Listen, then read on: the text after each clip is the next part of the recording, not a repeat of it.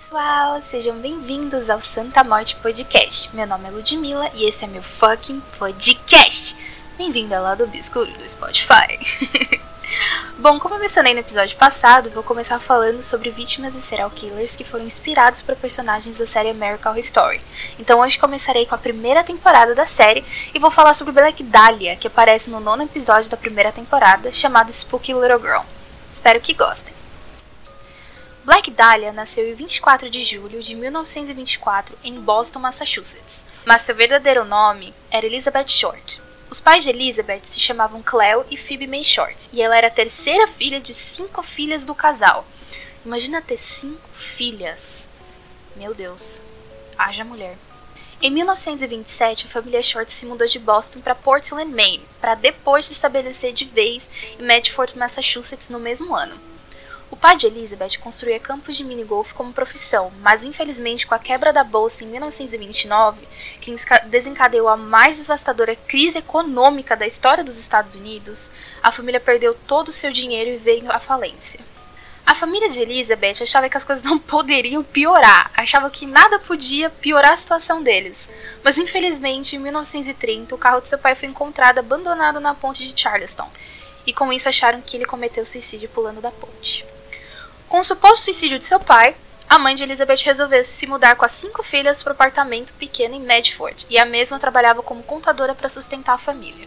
Elizabeth sofria muito problema de bronquite e asma, resultando em uma cirurgia no pulmão aos 15 anos de idade, e por conta disso, o médico sugeriu que ela morasse em um lugar que tivesse um clima mais ameno durante o inverno para poder prevenir problemas respiratórios no futuro. E por isso a mãe dela mandou para Miami, Flórida, para passar o inverno com uma família de amigos e sua mãe. Durante três anos, Elizabeth viveu na Flórida durante o inverno e passava o resto do ano em Medford com sua mãe e suas irmãs. A família achava que nada podia piorar. Em 1942, a mãe de Elizabeth recebeu uma carta que continha um pedido de desculpas de seu suposto marido falecido e que nela revelava que ele estava vivo e que tinha começado uma nova vida na Califórnia. Gente, vocês podem imaginar como é que deve ter sido a reação da mãe de Elizabeth? Coitada. Em dezembro, aos 18 anos, Elizabeth se mudou para Valejo. Valejo? Valejo. Desculpa se estou pronunciando isso errado. Peço mil desculpas. Valejo, Califórnia.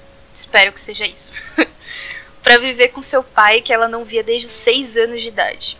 Mas em 1942, acabou se mudando por conta de discussões entre ela e seu pai. Logo após isso, ela começou a trabalhar em uma loja de varejo e instalações militares, eu dei uma pesquisada sobre essas lojas e elas se parecem lojas de shopping, só que em instalações militares, em Camp Cook. E por isso, ela morava com vários amigos e em seguida morou por pouco tempo com um sargento das Forças Armadas, que ela acusou de abusar sexualmente dela. Elizabeth se mudou para Santa Bárbara no mesmo ano, onde em setembro ela foi presa por beber em um bar sendo menor de idade, e por conta disso as autoridades mandaram ela para Medford, mas ela acabou voltando para Flórida. Para algumas pessoas que meio confusas, você nos Estados Unidos só pode beber a partir dos 21 anos de idade. Então, ela tendo 18, ela é considerada menor de idade, por isso que ela foi presa. Em Flórida, Elizabeth conheceu Major Matthew Michael Gordon Jr. De novo, dei uma pesquisada, porque eu sou uma pessoa muito curiosa.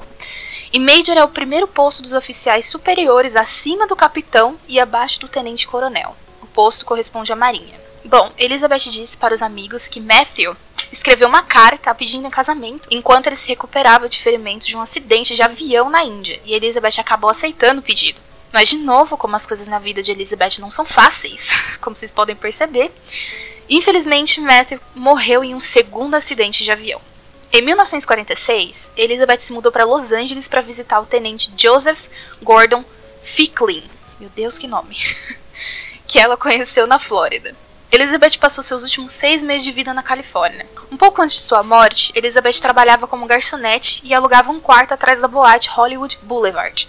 E sempre foi descrita por muitos como aspirante a atriz, e de acordo com algumas fontes, ela de fato queria ser atriz.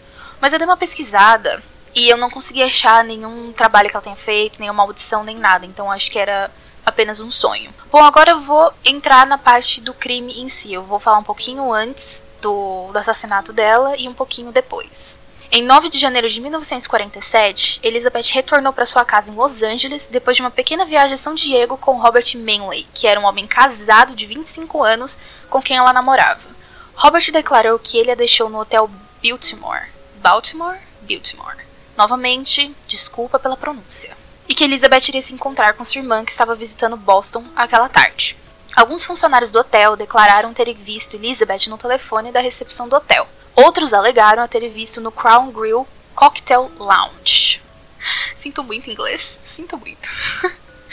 que não ficava longe do hotel. Mas infelizmente, uma manhã do dia 15 de janeiro de 1947, o corpo de Elizabeth foi descoberto, cortado em duas partes em um terreno baldio do lado oeste de South North Avenue.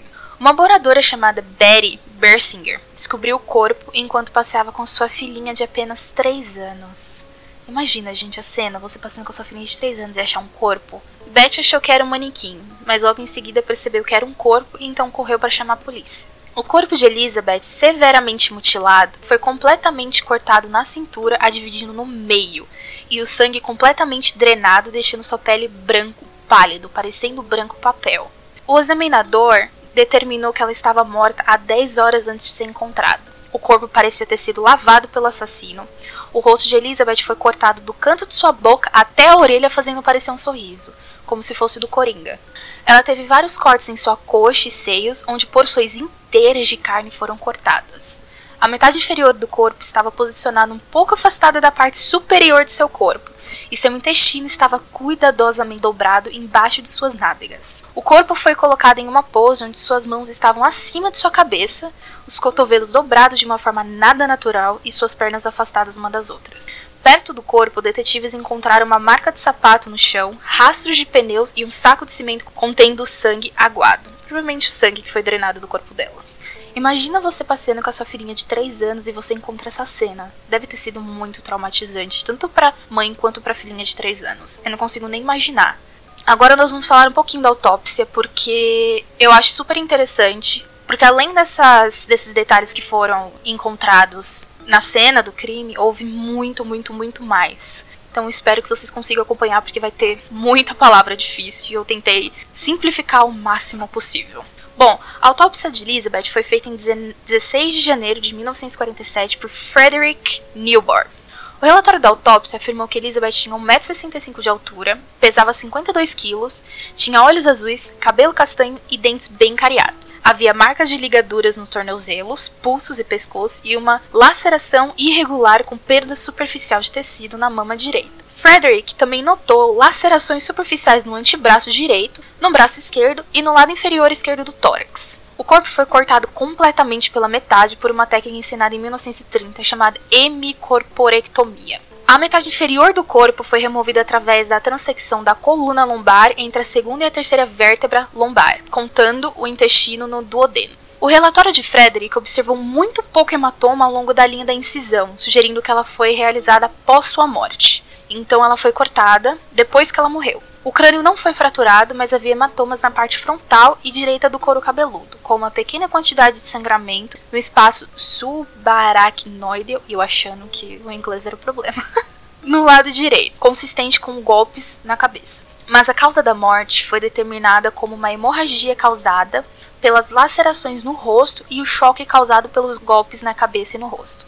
Frederico observou que o canal anal de Elizabeth estava dilatado em 44 milímetros, sugerindo que ela poderia ter sido estuprada. Coletaram amostras de seu corpo para verificar se tinha esperma, mas os resultados foram negativos. Logo depois da autópsia, a polícia descobriu a identificação de Elizabeth, porque até então não sabiam quem era ela, mandando cópias de sua impressão digital para Washington DC e a impressão combinaram com a de Elizabeth durante sua prisão em 1943.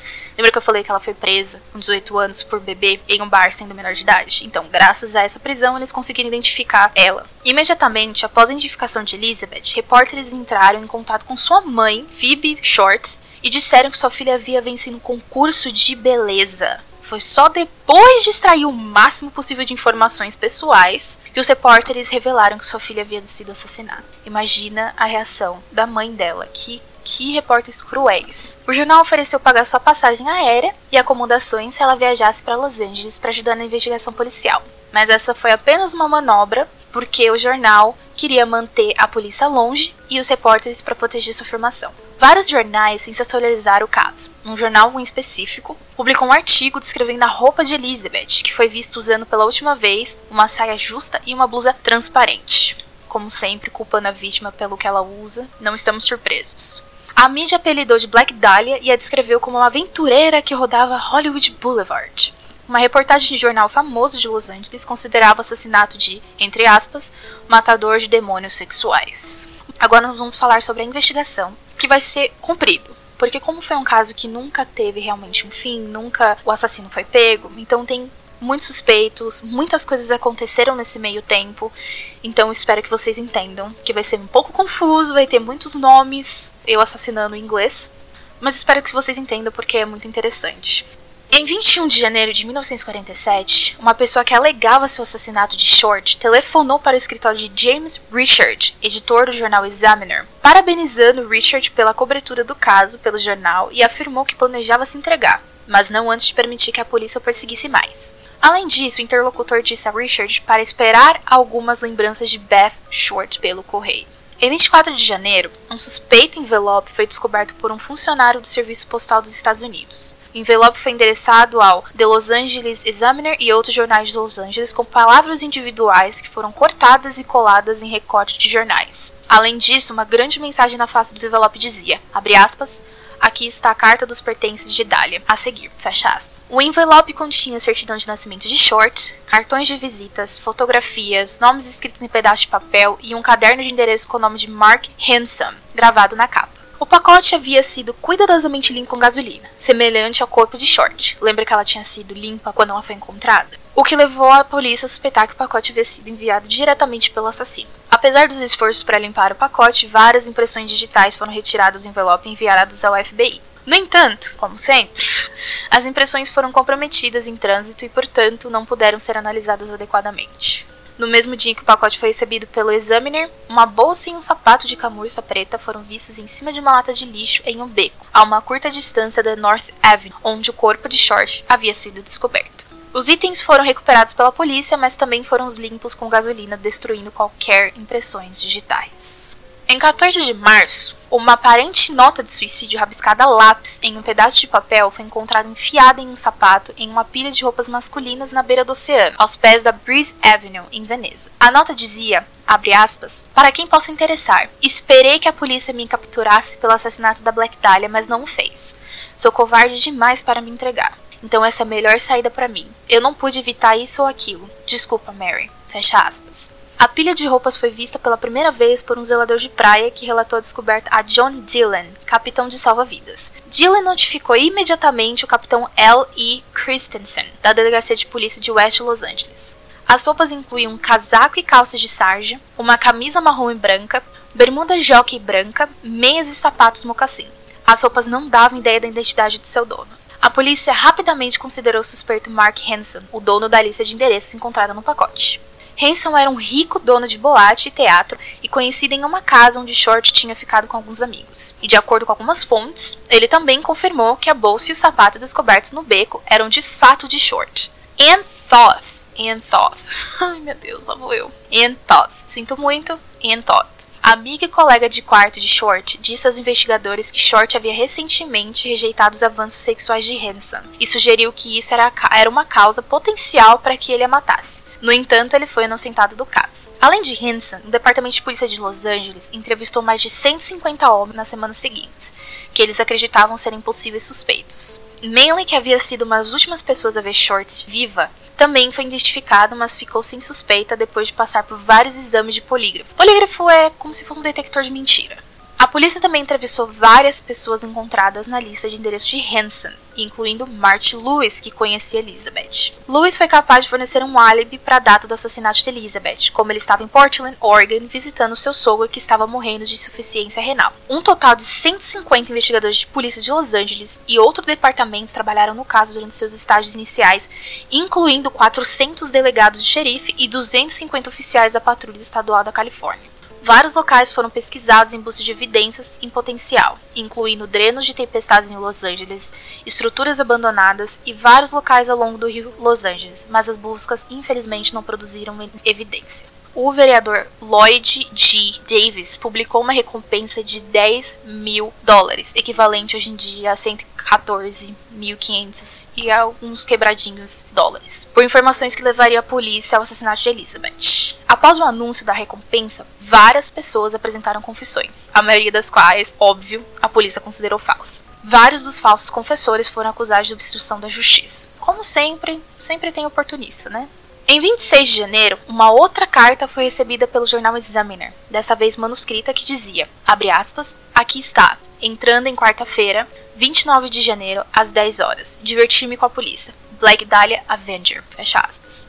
A carta também nomeou um local em que o suposto assassino se entregaria. A polícia esperou no local na manhã de 29 de janeiro, mas é claro, o suposto assassino não apareceu. Em vez disso, a uma hora da tarde, os escritórios do Examiner receberam outra carta recortada que dizia, abre aspas, mudei de ideia. Você não me daria um acordo. O assassinato de Dália era justificado. Fecha aspas. A natureza gráfica do crime e as cartas subsequentes recebidas pelo Examiner resultaram em um frenesi da mídia em torno do assassinato de Elizabeth. As publicações locais e nacionais cobriram fortemente a história, muitas das quais reimprimiram relatórios sensacionalistas sugerindo que Elizabeth havia sido torturada por horas antes de sua morte. As informações, no entanto, eram falsas mas a polícia permitiu que os relatórios circulassem para ocultar a verdadeira causa de Elizabeth, que foi hemorragia cerebral. Outros relatórios sobre a vida pessoal de Elizabeth foram divulgados, incluindo detalhes sobre o suposto declínio dos avanços românticos de Hanson. Além disso, uma stripper que conhecia Elizabeth disse à polícia que, abre aspas, gostava de deixar os caras excitados com ela, mas ela os deixava depois. Fecha aspas. Isso levou alguns repórteres e detetives a estudarem a possibilidade de que Elizabeth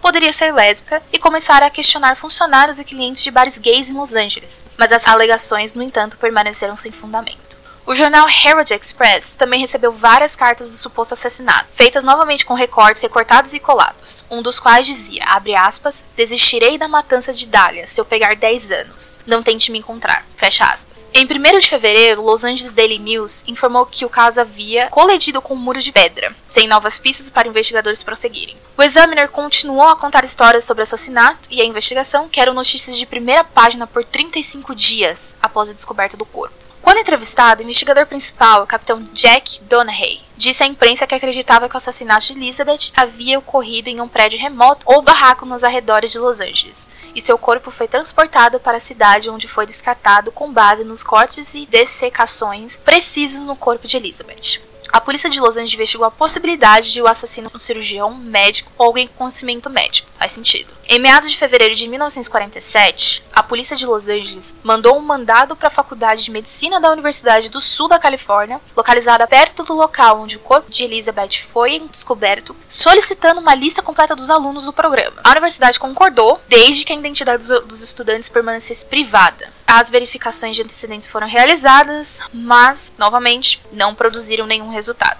Na primavera de 1947, o assassinato de Elizabeth tornou um caso frio, com poucas pistas novas. O sargento Phineas Brown, um dos principais detetives do caso, culpou a imprensa por comprometer a investigação através da sondagem de detalhes por jornalistas e reportagens não verificadas, como sempre espalhando o famoso fake news. Em setembro de 1949, um grande júri reuniu-se para discutir inadequações na unidade de homicídios da polícia de Los Angeles, com base em seu fracasso em resolver inúmeros assassinatos, especialmente de mulheres e crianças, nos últimos anos, incluindo de Elizabeth. Após o grande júri, mais investigações foram feitas sobre o passado de Elizabeth, com detetives rastreando seus movimentos entre Massachusetts, Califórnia e Flórida. E também entrevistaram pessoas que a conheciam no Texas e em Nova Orleans. No entanto, como sempre, as entrevistas não renderam informações úteis.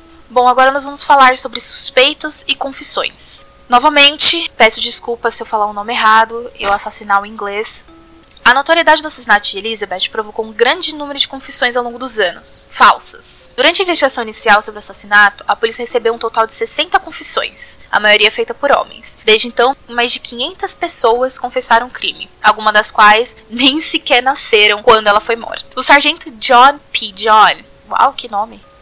O detetive que trabalhou no caso até sua aposentadoria declarou, aspas, é incrível quantas pessoas oferecem parente como assassinato, fecha aspas. Ainda mais quando se envolve dinheiro, né? Incrível. De novo, sempre haverá oportunistas. Em 2003, Ralph Asdell, um dos detetives originais do caso, disse ao jornal Times que acreditava ter entrevistado o assassino de Elizabeth, um homem que havia sido visto com seu carro estacionado perto do terreno baldio, onde seu corpo foi descoberto no início da manhã de 15 de janeiro de 1947. Um vizinho que dirigia naquele dia parou para descartar um, um, saco de grama no terreno baldio quando viu um carro estacionado, supostamente com a porta traseira direita aberta. O motorista do carro estava parado no estacionamento. Sua chegada aparentemente o assustou, que se aproximou de seu carro e espiou pela janela antes de retornar e se afastar. O proprietário do carro foi seguido até um restaurante local onde ele trabalhava, mas acabou sendo liberado da suspeita. A polícia passou a considerar George Holdell suspeito do assassinato de Elizabeth, mas ele nunca foi formalmente acusado do crime. Holdell só teve uma atenção mais ampla como suspeito após sua morte quando foi acusado por seu filho, o detetive de homicídio de Los Angeles,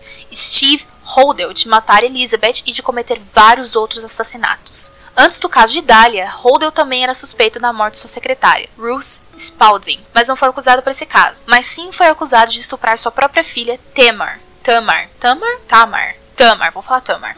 Mas foi absolvido. Agora vou falar sobre possíveis teorias e crime que podem ter certas relações com o crime de Elizabeth ou não. Vários autores de livros sobre crimes, bem como o detetive de Cleveland Peter Merilow, Merilow, novamente assassinando em inglês, suspeitado de uma ligação entre o assassinato de Elizabeth e os outros assassinatos de Cleveland Torso, que ocorreu em Cleveland, Ohio, entre 1934 e 1938. Como parte de sua investigação sobre outros assassinatos que ocorreram antes e depois do assassinato de Elizabeth, os investigadores originais da polícia de Los Angeles estudaram os assassinatos de Torso em 1947, mas depois descartaram qualquer relação entre os dois casos. Em 1980, novas evidências envolvendo o ex-suspeito de assassinato em torso, Jack Anderson Wilson, foram investigadas pelo detetive St. John em relação ao assassinato de Elizabeth. Ele alegou que estava perto de prender Wilson pelo assassinato, mas que Wilson morreu em um incêndio em 4 de janeiro de 1982. A possível conexão entre o assassinato de Elizabeth e os assassinatos de Torso recebeu uma atenção renovada da mídia quando foi apresentado na série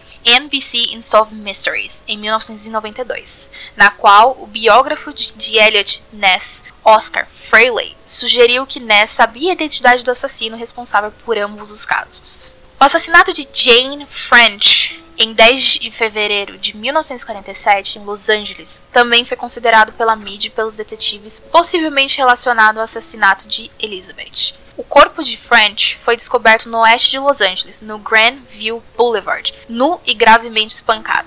Escrito em seu estômago em batom estava o que parecia dizer, abre aspas, Fuck you, BD, fecha aspas. E as letras T e X o jornal Herald Express cobriu a história intensamente e fez comparações com o assassinato de Elizabeth menos de um mês antes, supondo que seriam BD seriam as iniciais representando Black Dahlia. Mas de acordo com o historiador John Lewis, no entanto, os rabiscos realmente liam PD, PD, ostensivamente representando um departamento de polícia. Autores de crimes como Steve Holdell, filho do suspeito George Holdell, como eu falei deles, anteriormente, William Rasmussen sugeriram uma ligação entre o assassinato de Elizabeth e o assassinato e desmembramento de 1946 de Suzanne Deggan, de apenas 6 anos de idade, em Chicago, Illinois. O capitão Donahue da polícia de Los Angeles declarou publicamente que acreditava que Black Dahlia e os assassinatos de Baton de Chicago estavam provavelmente conectados. Entre as evidências citadas estava o fato de que o corpo de Elizabeth teria sido encontrado na North Avenue, três quarteirões a oeste do Denigan Boulevard, sendo Denigan o nome da garota de Chicago, a garotinha de 6 anos. Também havia semelhanças notáveis entre a calígrafia na nota de resgate de e a do Black Dahlia Avengers. Foi aquela carta que foi recebida que eu falei anteriormente. Ambos os textos usavam uma combinação de letras maiúsculas e minúsculas. A nota de Denigan era lida na parte, abre aspas, burn this for her safety, fecha aspas que é queime isso para a segurança dela. E ambas as notas contêm uma letra deformada P, semelhante em uma das palavras que correspondem exatamente. O assassino em série condenado William Herons, Herons, Herons, Herons, William cumpriu prisão perpétua pelo assassinato de Denigan. Inicialmente, preso aos 17 anos por invadir uma residência próxima de Denigan, Herons alegou que ele foi torturado pela polícia, forçado a confessar e fez um bode expiatório pelo assassinato. Depois de ser retirado da enfermaria médica no Centro Correcional de Dixon em 26 de fevereiro de 2012 por problemas de saúde, Herons morreu no Centro Médico da Universidade de Illinois em 5 de março de 2012, aos 83 anos. Além disso, Steve Holden implicou seu pai, George Holdell como assassino de Elizabeth. Lembra de novo que eu falei dele anteriormente. Citando o treinamento de seu pai como cirurgião como evidência circunstancial. Em 2003, foi revelado em uma nota do relatório do grande júri, em 1949, que os investigadores haviam colocado uma escuta na casa de Holdell e obtido uma conversa gravada dele com um visitante não identificado, dizendo, aspas, supondo que eu matei Black Dahlia. Eles não poderiam provar isso. Agora, eles não podem falar com minha secretária porque ela está morta. Fecha aspas. Nada suspeito, né, meu querido? Em 1991, Janice Knowlton, Knowlton, novamente, desculpa Janice, uma mulher que tinha 10 anos no momento do assassinato de Elizabeth alegou ter testemunhado seu pai, George Knowlton, ter espancado Elizabeth até a morte com um martelo, na garagem isolada da casa de sua família em Westminster. Ela também publicou um livro intitulado Papai foi assassinato de Black Dahlia, em 1995, no qual fez alegações adicionais de que seu pai a molestava sexualmente. O livro foi condenado como abre aspas, lixo, fecha aspas, pela meia-irmã de Knowlton, em 2004, que declarou, abre aspas, ela acreditava, mas não era realidade. Eu sei, porque eu morei com o pai dela por 16 anos, fecha aspas. O detetive Sam John disse ao jornal Times que alegações de Knowlton não era consistente com os fatos do caso. O livro de John Gilmore, em 1994, Severed, a verdadeira história do assassinato de Black Dahlia, sugere uma possível conexão entre o assassinato de Elizabeth e o de Georgette Balder, Bauerdorf. Nossa, parece um nome de anão do Senhor dos Anéis. Desculpa, voltando ao assunto. Uma socialite que foi estrangulada até a morte em sua casa em West Hollywood em 1944. Gilmore sugere que o emprego de Elizabeth na cantina de Hollywood, onde Bauerdorf também trabalhava como recepcionista, poderia ser uma conexão entre as duas mulheres. No entanto, novamente, as alegações de que Elizabeth já trabalhou na cantina de Hollywood foi contestada por outros. Provavelmente não era verdade. O livro de Black Dahlia, Red Rose, de 2017, de Peel Idwell, foca em Leslie Dillon, um mensageiro que foi assistente de um agente funerário. Seus associados, Mark Hansen e Jeff Connors, e o sargento Phineas Brown, um detetive que tinha ligações com Hansen e era supostamente corrupto. Itwell postulava que Elizabeth foi assassinada porque sabia muito sobre o envolvimento dos homens em um esquema para roubar hotéis. Ela sugere que Elizabeth foi morta no Astor Motel, em Los Angeles, onde os proprietários relataram ter encontrado um de seus quartos, aspas, coberto de sangue e matéria fecal, na semana em que o corpo de Elizabeth foi encontrado. O jornal Examiner declarou em 1949 que o chefe de polícia de Los Angeles, W. E. A. A. Orton, negou que o motel Flower Street, o Astor, tivesse algo a ver com o caso, embora seu jornal rival, o Los Angeles Herald, alegasse que o assassinato ocorreu ali. Em 2000, Buzz Williams, nossa, que nome legal. Um detetive aposentado do Departamento de Polícia de Long Beach escreveu um artigo para o boletim da LBPD de Raps Sheets sobre o assassinato de Elizabeth. O pai de Williams, Richard F. Williams, e seu amigo Con Keller eram membros do esquadrão de gangster de Los Angeles que investigavam o caso. William acreditava que Dylan era o assassino e que, quando Dylan retornou ao seu estado natal, Oklahoma, ele conseguiu evitar a extradição para a Califórnia, porque sua ex-esposa, Georgia Stevenson, era prima em segundo grau do governador, eu não vou tentar dizer esse nome, vou chamar de Stevenson, de Illinois, que entrou em contato com o governador de Oklahoma em nome de Dylan. Keller acreditava que Hansen era o assassino, pois estudara em uma escola de cirurgia na Suécia e organizava festas elaboradas com a presença de importantes autoridades da polícia de Los Angeles. O artigo de Williams dizia que Dylan processou a polícia de Los Angeles por 3 milhões de dólares, mas que o processo foi arquivado. Harnish contesta isso, alegando que Dylan foi liberado pela polícia após uma investigação exaustiva e que os arquivos do promotor público o colocaram positivamente em São Francisco quando Elizabeth foi morta. Inúmeros detalhes sobre a vida pessoal e a morte de Elizabeth foram pontos de disputa pública. O envolvimento ávido do público e da imprensa na resolução do seu assassinato foi creditado como fatores que complicaram significativamente a investigação, resultando em uma narrativa complexa, às vezes inconsistente de evento. Praticamente muitas histórias que poderiam ser verdade, poderiam não ser verdade, a famosa fake news, e que acabava confundindo muitas pessoas que acabavam lendo sobre essas notícias, esses artigos e esses rumores. De acordo com Wayne Mary DiStefano, do Portland Tribune, muitas histórias sem fundamento circulavam sobre Elizabeth ao longo dos anos. Abre aspas, ela era prostituta, ela era frígida, estava grávida, era lésbica, e de alguma forma, em vez de aparecer com o tempo, a lenda de Black Dahlia ficou cada vez mais complicada. Fecha aspas. Harnish refutou vários supostos rumores e concepções populares sobre Elizabeth e seu assassinato, e também contestou a validade do livro de Gilmore, Severed, alegando que o livro é 25% de erro e 50% de ficção. Hornish também examinou os arquivos do promotor público e, contrariamente às alegações de Edwell, os arquivos mostraram que Dylan foi completamente investigado e estava determinado que estava em São Francisco quando Elizabeth foi morta. Muitos livros sobre crimes reais afirmam que Elizabeth viveu ou visitou Los Angeles em vários momentos em meados da década de 1940, incluindo Gilmore Severed, que afirma ter trabalhado na Hollywood Cantina. Isso é contestado por Hernish, que afirma que Elizabeth não viveu de fato em Los Angeles até depois do fechamento em 1945. Embora alguns de seus conhecidos e vários autores e jornalistas tenham descrito Elizabeth como prostituta ou garota de programa durante seu tempo em Los Angeles, segundo Harnish, o grande júri contemporâneo provou que não havia evidências que ela fosse prostituta. Outro boato divulgado, às vezes para combater que ela era prostituta, fala que, que Elizabeth não conseguia ter relações sexuais por causa de um defeito congênito que resultou em disgenesia gonadal, também é conhecida como genital infantil.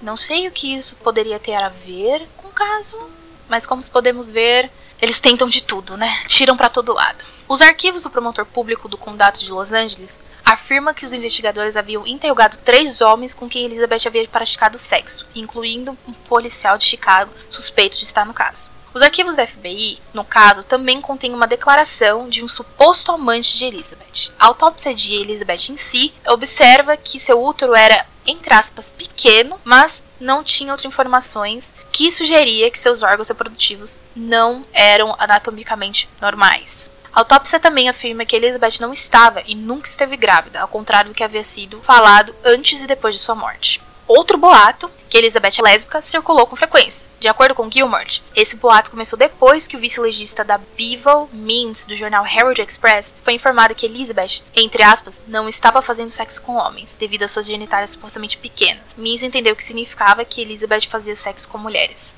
Isso é ridículo. Ai meu Deus, é rir pra não chorar. Bom, eu vou, agora eu vou falar sobre a origem do nome Black Dahlia, o porquê que ela foi apelidada de Black Dahlia, sendo que o nome verdadeiro dela é Elizabeth Short. Bom, de acordo com os relatos de jornais, logo após o seu assassinato, Elizabeth re recebeu o apelido de Black Dahlia de funcionários e clientes de uma farmácia de Long Beach em 1946 como jogo de palavras do filme The Blue Dahlia em 1946. Mas outros rumores afirmam que a mídia criou o nome devido a Elizabeth ter adornado seu cabelo com dálias. De acordo com o site oficial da FBI, ela recebeu a primeira parte do apelido na imprensa por sua tendência a boatos de roupas pretas. Mas relatos de investigadores do DA afirmam que o apelido foi inventado por repórteres de jornais que cobriu seu assassinato. O repórter do jornal Herald Express, Bevel Means, que entrevistou os conhecidos de Elizabeth na farmácia, foi creditado com o primeiro nome Black Dahlia, embora os repórteres de Underwood e Jack Smith tenham sido nomeados como seus criadores enquanto algumas fontes afirmam que Elizabeth foi referida ou recebeu o nome durante sua vida, outros contestam isso. Gilmore e Hernish concordam que o nome se originou durante sua vida e não foi criação da imprensa. Hernish afirma que era de fato um apelido que ela ganhou dos funcionários da farmácia de Long Beach que frequentava. Antes da circulação do nome, Black Dahlia, o assassinato de Elizabeth havia sido apelidado de assassinato de lobisomens pelo jornal Herald Express devido à natureza brutal do crime. Bom, chegamos ao fim desse caso. Nunca realmente uma pessoa foi pega por esse crime brutal e nunca realmente teve uma conclusão. Agora eu vou falar o que eu acredito, né, o que eu acho, supostamente, vamos deixar isso claro, de que eu acho que isso foi um crime muito pessoal, de uma pessoa que a conhecia e que ele tinha um, um problema muito pessoal com ela. Eu acho que é uma pessoa que conhece ela muito bem, e que infelizmente nunca foi pega. Ou chegou perto de ser pega, mas infelizmente não foi. E eu acredito sim que o motivo de nunca realmente ter, ter tido um fim, acho que tem sim a ver com a mídia, que acabou bagunçando todo esse caso, infelizmente, como podemos ver. É muita suposição, é muito boato, é muito fake news, é muita, muitas pessoas é, admitindo o crime que elas não fizeram por conta de dinheiro, por conta de nomes, e tem muitas pessoas que fazem isso por simplesmente querer fazer, por simplesmente atenção, por algum motivo, por ser oportunista oportunista. Bom, espero que vocês tenham gostado e se você se interessou, fique à vontade para acompanhar no próximo episódio. Para críticas construtivas e fotos sobre o caso, principalmente esse que eu acabei de falar, se você quer saber como a Black Dahlia era na época, como ela se parecia, aliás, ela era linda, vai estar no Instagram do podcast que chama Santa Morte Podcast. Lá vai estar as fotos, lá vai estar sobre o episódio de American Horror Story, que eu vou falar sobre um pouquinho. Lá vai estar a personagem, a foto da personagem do American Horror Story e mais outras informações. Mas também, se você quer saber quando irei postar o próximo episódio, o Instagram é Santa Morte Podcast e o meu pessoal, que também vai estar lá, é Stay Creepy Beach. E não se esqueçam, faça seu medo ter medo de você. Até a próxima!